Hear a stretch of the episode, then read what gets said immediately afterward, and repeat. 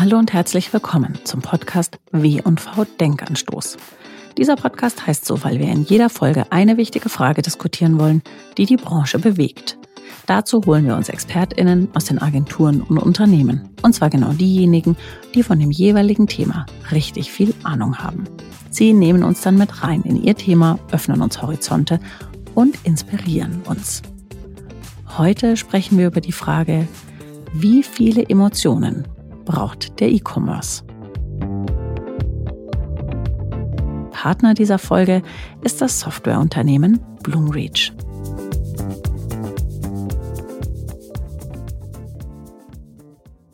Bei mir zu Gast sind heute Kathleen Burkhardt und Florian Lillich. Kathleen ist Head of Marketing der Schuhmarke Tamaris, die gehört zur Wortmann-Gruppe. Und mit Kathleens Hilfe stellt sich Tamaris gerade deutlich digitaler auf und hat vor allem die Kommunikation in den digitalen Kanälen ganz stark für sich entdeckt und dort veröffentlicht das Unternehmen gerade sehr viel interaktiven Content und versucht, die Zielgruppe auch nochmal auf einer ganz anderen Art und Weise zu erreichen. Darüber sprechen wir gleich. Florian ist Vice President Sales Dach beim Softwareunternehmen Bloomreach und das Unternehmen sorgt dafür, dass Marken und Unternehmen im E-Commerce richtig erfolgreich sein können. Herzlich willkommen, ihr zwei. Hallo. Hallo, danke für die Einladung. Kathleen, jeder kennt so die klassischen Tamaris-Anzeigen und TV-Spots. Das ist eigentlich nur ein Schuh vor weißem Hintergrund. Im Digitalen sieht eure Kommunikation aber inzwischen völlig anders aus. Kannst du mal ganz kurz abreißen, was macht ihr da so? Ein sehr spannendes Thema, weil wir müssen uns damit ja wirklich tagtäglich auseinandersetzen in der Entwicklung, wie man eine Marke gestaltet und wie man sie kommunikativ an den vielseitigsten oder vielfältigsten Touchpoints richtig platziert und wie man eben Kunden richtig anspricht. Und da ist es eben so, dass die Kommunikation mit dem Produkt eine für uns elementare ist, weil wir über die natürlich die Markenbekanntheit bekommen haben oder erreicht haben, die wir aktuell haben. Und die ist ja von Deutschland ausgehend über 75 Prozent sogar in weiteren europäischen Ländern so hoch. Aber natürlich spielen Emotionen eine immer größere Rolle in der Kundenbeziehung und der Kundenbindung. Und ja, Emotionen ähm, sind einfach ein sehr, sehr wichtiger Treiber oder eine sehr wichtige ja, Verbindung, um Kunden eben in ihre Treue zu stärken. Und deshalb ist das für uns ein sehr, sehr wichtiger Schritt, dass wir neben der wirklich starken Wiedererkennung in der Kommunikation parallel dazu eben die digitale Kommunikation nutzen, um Emotionen aufzubauen oder zu stärken. Das heißt, letztendlich verlagert ihr diese ja klassische emotionale Zielgruppenansprache, die früher ja ganz viel im TV stattgefunden hat, die verlagert ihr jetzt ins Netz.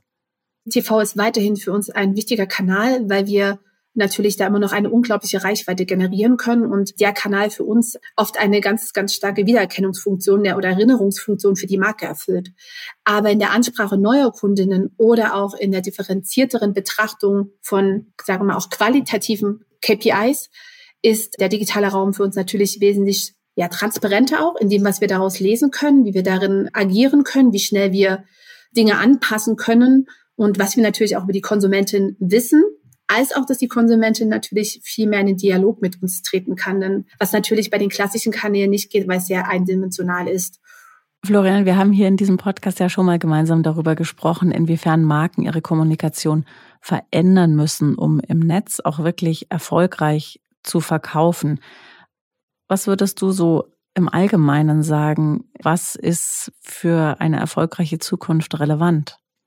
Ich glaube, Kathleen hat schon das eigentlich ganz gut zusammengefasst und auch viel angesprochen. Ein ganz wichtiger Punkt ist, dass man versteht, dass es im, im Netz und in Social Media und auf digitalen Kanälen einfach gilt, anders zu kommunizieren. Also es macht keinen Sinn, den TV-Spot auf den YouTube-Kanal zu stellen und dann die Views einzusammeln. Das bringt nicht besonders viel, sondern wenn man auf Reichweite geht, glaube ich, ist TV nach wie vor ein sehr relevanter Kanal, gerade auch für bestimmte Zielgruppen. Aber man muss die Kommunikation, und auch das hat Kathleen ja gesagt, deutlich interaktiver gestalten im Netz, weil da hat man ja den großen Vorteil, dass man direkt mit den Kunden sprechen kann, Feedback einsammeln, auch qualitatives Feedback, das über Reichweitenzahlen von der GfK oder Besuche, die im Store sind oder Einkäufe bei einer bestimmten Sale-Kampagne hinausgehen, sondern wirklich zu verstehen, wie stehen die Konsumentinnen eigentlich zur Marke gar nicht zum Produkt. Ich glaube, dass Tamaris ein gutes Produkt hat, muss man nicht mehr beweisen. Aber wie stehen Sie zur Marke? Ja, wie ist die Loyalität?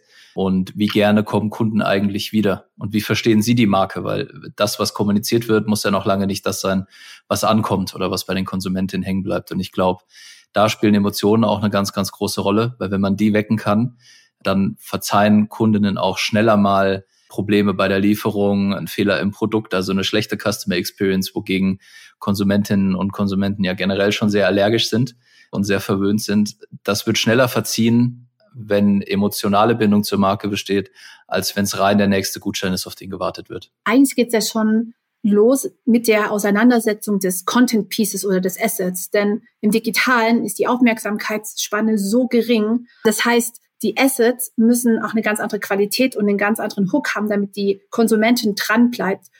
Und wenn sie freiwillig dran bleibt, dann ist es so eine unglaublich starke Bindung, dass es da eigentlich schon losgeht. Was du ja auch meintest, Julian, das Asset kann einfach nicht dasselbe sein. Es muss ganz anders gedacht werden und es muss ganz anders emotional funktionieren. Wie kommt man denn dahin an so ein Asset, an dem man länger als diese ja, knapp zwei Sekunden dran bleibt?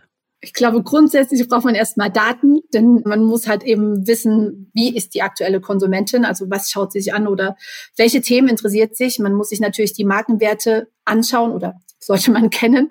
Man sollte die Markenwerte nehmen und diese dann eben übersetzen in eine Kommunikation. Jede Zielgruppe hat ja eine andere Art zu kommunizieren oder interpretiert auch Werte anders oder legt auf Inhalte unterschiedlich Wert. Und dann kommen wir noch zum Kanal, weil auch jeder Kanal anders funktioniert. Also ein TikTok-Kanal ist noch mal schneller als ein Insta, noch mal schneller als YouTube. Also von daher sind es Assets und Kanäle und die wirklich ja perfekt aufeinander abgestimmt und wirklich die Assets entsprechend angepasst spannend, weil das sehen wir auch ganz oft. Die drei Ts, testen, tracken, targeten. Du hast als Marke auch gar nicht mehr die Zeit, sechs Monate für den neuen TV-Spot zu brauchen. Du musst in deiner Kommunikation so viel agiler werden. Du musst auf gewisse Trends, Geschehnisse dem Idealfall reagieren, um auch da zu sein, wo die Kunden ihre Aufmerksamkeit verbringen. Und ich glaube, da tut sich auch unheimlich viel intern organisatorisch und die Herausforderung ist eine ganz andere. Plus die Anzahl der Kanäle steigt gefühlt täglich. Wie schafft man es denn als Marke, dass überhaupt UserInnen, KundInnen, potenzielle KundInnen bereit sind, mit mir als Marke in Kontakt zu treten und interagieren. Denn wir alle warten ja nicht darauf, dass die nächste mhm. Marke um die Ecke kommt. Ich glaube, es ist ganz, ganz wichtig, dass man authentisch ist. Dass man als Marke für etwas steht, was die Konsumentin auch der Marke abnimmt oder wo sie die Marke auch irgendwo schon erstmal verortet für sich in ihrem Kosmos. Und dass natürlich die Werte der Marke oder auch ein Leitsatz oder ein USP, den die Marke hat, auch sich genau darin widerspiegelt. Und darum dann Geschichten aufzubauen. Das kann über visuelle Narration sein, das kann über User-Reliable, User-Generated Content sein, das kann über interaktive Elemente sein. Wir sind ein Begleiter des Lebens, weil jede Frau bestimmte Momente in ihrem Leben hat, die sie emotional ganz, ganz stark bewegt haben. Und wenn dann der perfekte Schuh am Fuß ist, dann sind wir in dem Moment bei ihr. Und diese Verbindung, also diese Lebensmomente und damit auch ein Lebensgefühl, was verbunden ist, das ist ein unglaublich wertvolles und ein sehr, sehr persönliches. Und das ist für uns das, wo wir ansetzen, eben diese Geschichten, die jede von uns im Alltag erlebt, zu begleiten. Und da ist für uns zum Beispiel der YouTube-Kanal ein ganz, ganz wichtiger, weil wir da einfach den Raum und die Zeit haben, Frauen diese Bühne zu geben, über ihre Geschichten zu sprechen. Und also wir haben Porträts und wir haben Do-it-yourself oder How-to-Formate, in denen es eher um verschiedenste Themen des Alltags geht, ob es der perfekte Aufräumen des Kleiderschrankes ist, ob es um den, ob einen Roadtrip geht, um Backen ohne Gluten. Also es bietet einen Mehrwert, es bietet Identifikation und es findet letztendlich im Google-Kosmos statt. Und wir wissen alle, dass YouTube wahrscheinlich die zweitgrößte Suchmaschine der Welt ist, gelingt natürlich an Google Search und da kommen wir dann natürlich eher zu einem technischen Aspekt, der noch dahinter steckt. Aber genau deshalb ist dieser digitale Kosmos auch so wichtig, ihn zu verstehen und ihn auch bestmöglich zu nutzen. Ist es so, dass inzwischen die Unternehmen ja gerade im E-Commerce den KonsumentInnen ein bisschen mehr Zeit geben und dass es eben vielleicht nicht sofort passieren muss, der Kauf, damit es auch als erfolgreich gilt? Ich glaube, beides ist richtig. Also in der Regel sieht man ja eine Kombination aus sowohl dem Incentive für den direkten Kauf. Ja, ich glaube, der Gutschein auf den ersten Kauf oder die freie Lieferung oder was auch immer das Goodie ist, das wird nie ganz verschwinden. Diesen Anreiz braucht es einfach, weil im E-Commerce ist die Konkurrenz einfach viel zu nah dran, als da zumindest für den Erstkauf keinen kleinen Anreiz zu setzen. Das muss ja nicht immer der klassische Discount sein, das kann ja je nach Marke auch ein Service sein oder irgendein Erlebnis außenrum. Gleichzeitig glaube ich aber auch, dass wo sich früher viele Konsumenten und Konsumentinnen ihre Meinung über eine Marke in der Innenstadt gebildet haben, beim Schlendern, wo man in verschiedene Läden reingegangen ist und dann den perfekten Schuh gesucht hat bei verschiedenen Marken. Und da das erste Bild einer Marke entstanden ist. Ich glaube, wenn heute jemand in die Innenstadt geht oder äh, im Fall Tamaris auf den Shop surft, der Eindruck ist schon lange vorher entstanden. Und ich glaube, da in der digitalen Kommunikation, auch mit den unterschiedlichen Formaten, Kanälen, haben die meisten Marken erkannt, dass es da auch Kommunikation außerhalb des Shops braucht. Und wie auch Kathleen gerade gesagt hat, nicht nur über das Produkt sprechen und nicht mit dem Hintergedanken, ich verkaufe dir jetzt was in Interaktion treten, weil das durchschaut mittlerweile jeder Kunde und jede Kundin relativ schnell. Ein negativer Eindruck ist dann sehr schnell entstanden. Also ich glaube, beides ist der Fall. Dieser dieser Kauf und die Konvertierung, ich glaube, der KPI wird nie seine Wichtigkeit verlieren im E-Commerce. Aber gleichzeitig das, was außenrum passiert im Sinne von Markenbildung, Connection zum Kunden, da wird viel mehr investiert und ich glaube, da fließt jetzt auch mehr Zeit und Aufwand rein. Wie messt ihr denn dann den Erfolg beispielsweise eures YouTube-Kanals, Kathleen? Natürlich sind es eher qualitative KPIs und wir, es ist ein Touchpoint auf der Consumer Journey. Aber eben die qualitativen KPIs, wie ist das Engagement? Wie wird miteinander über das Thema gesprochen? Wie viele Likes gibt es? Ähm, wie viel Aufraten? Gerade wenn wir uns bei YouTube im Google-Kosmos bewegen, sehen wir halt, dass durch die algorithmische Bindung es halt auch Auswirkungen auf andere KPIs hat, die wiederum quantitativer sind. Also auf die Search hat es eine Auswirkung, dass wir mit diesen Informationen in diesem Kosmos den Algorithmus irgendwo anfangen und befüttern. Es sind ganz viele Zahnrädchen, wie man so schön sagen mag, vielleicht, die da ineinander greifen und warum eben das so multikanalig auch gedacht werden muss und nicht mehr nur ein Kanal entscheidend ist, sondern alle Kanäle miteinander auch in der Vernetzung eine unglaubliche wichtige Rolle miteinander spielen. Ist durch diese Anreicherung eurer digitalen Kanäle, gerade mit so viel Content, der Zulauf auf euer eigenes Shop stärker geworden?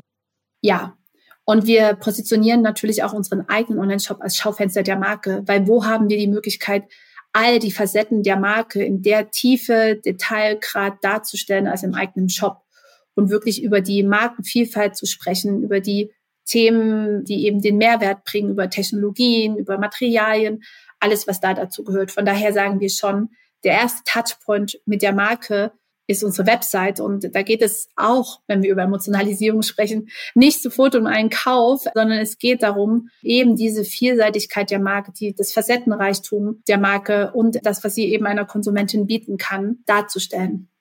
Florian, würdest du sagen, dass für jede Marke das gilt, was Kathleen jetzt gerade aufgezeigt hat, dass es total wichtig ist, die Leute in den eigenen Shop zu holen und zu ziehen? Ich denke, es kommt darauf an, welches Ziel man verfolgt. Wenn man als Marke oder als, als Hersteller das Ziel hat, maximal hohe Abverkaufszahlen, ich weiß nicht, wie kritisch es dann ist, den eigenen Shop wirklich als Schaufenster zu betrachten. Wenn die Strategie ist, eine Marke wie Tamaris aufzubauen mit einer emotionalen Bindung und all dem, was wir gerade besprochen haben, dann glaube ich, ist das äh, absolut elementar, weil auf den Händlern und Marktplätzen wirst du als Marke nie so wahrgenommen werden, da steht das Produkt im Vordergrund. Und dann schlimmstenfalls noch der Preis. Und dann ist das Thema Markenbildung schon so weit hinten, dass der Kunde, die Kundin das auch gar nicht mehr mitbekommt. Selbst wenn da ein schönes Bild dann oben auf der Webseite ist oder auf der Product Detail Page auch Sachen rund um die Marke stehen, das wird in dem Moment dann schon gar nicht mehr so wahrgenommen.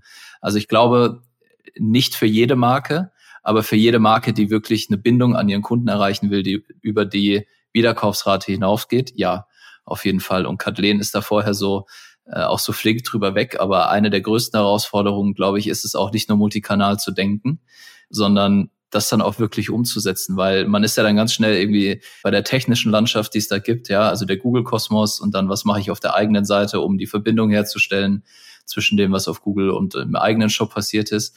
Aber es gibt ja auch organisatorische Themen. Ja, gerade Marken mit so einer langen Geschichte wie auch Tamaris, da wurde das halt nicht immer so gedacht. Und das muss man auch erstmal die eigene Organisation tragen. Man muss entscheiden, an welchen Touchpoints will und kann ich überhaupt authentisch präsent sein und wie kriege ich das mit meinem Team gemanagt, dass es auch wirklich eine konsistente Erfahrung am Ende für die Kundin ist, weil der technische Aspekt ist mit Sicherheit einer, aber wenn das intern in der Marke nicht so gelebt wird von der Organisation her und wie das auch von ganz oben von der Chefetage her gedacht und wahrgenommen wird, dann glaube ich, kann das auch gar nicht erfolgreich sein. Von dem her hängt da meiner Meinung nach doch deutlich mehr dran, als man auf den ersten Blick sieht mit YouTube und Google Ads und dann der CDP auf der eigenen Seite, sondern da muss vorher schon wahnsinnig viel passiert sein, bevor solche Systeme überhaupt den Mehrwert bringen, den dann auch Tamaris zum Beispiel sieht.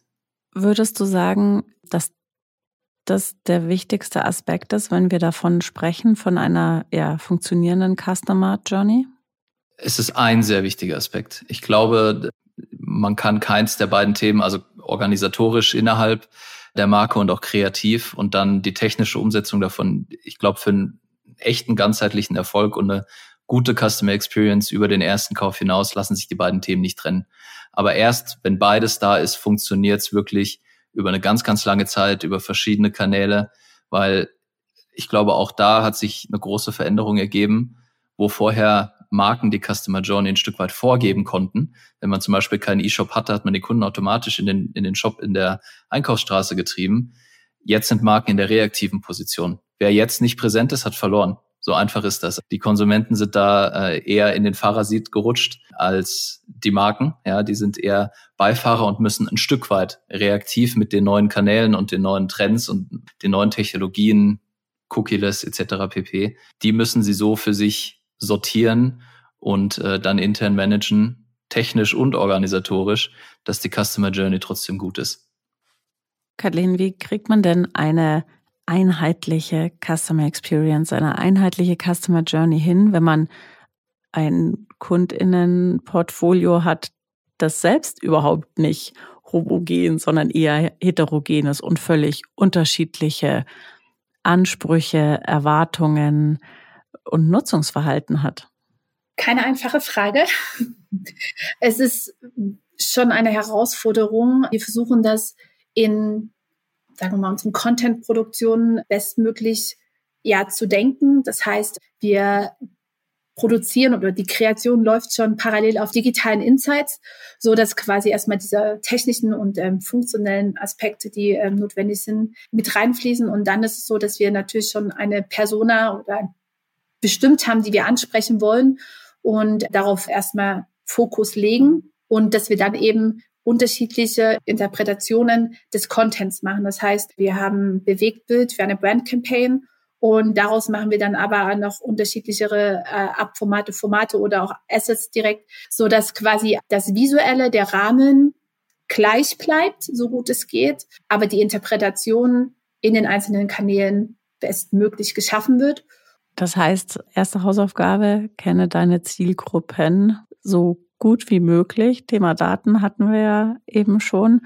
Aber dann schau eben auch, ja, welche Bedürfnisse sie wirklich hat und mit welcher Tonalität letztendlich, mit welchen Bildern man sie auf eine Art und Weise eben so ja emotional packen kann, damit das eben auch dann wirklich dauerhaft auf die Marke einzahlt.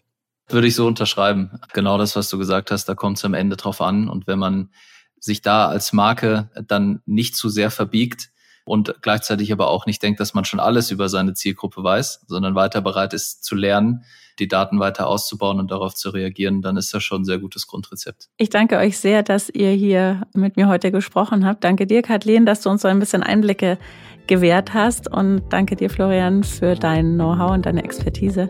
Herzlichen Dank für das Gespräch. Vielen lieben Dank. Danke auch von mir. Herzlichen Dank, dass ihr auch heute wieder zugehört habt. Wir empfehlen euch außerdem den B&V Trend Hunter.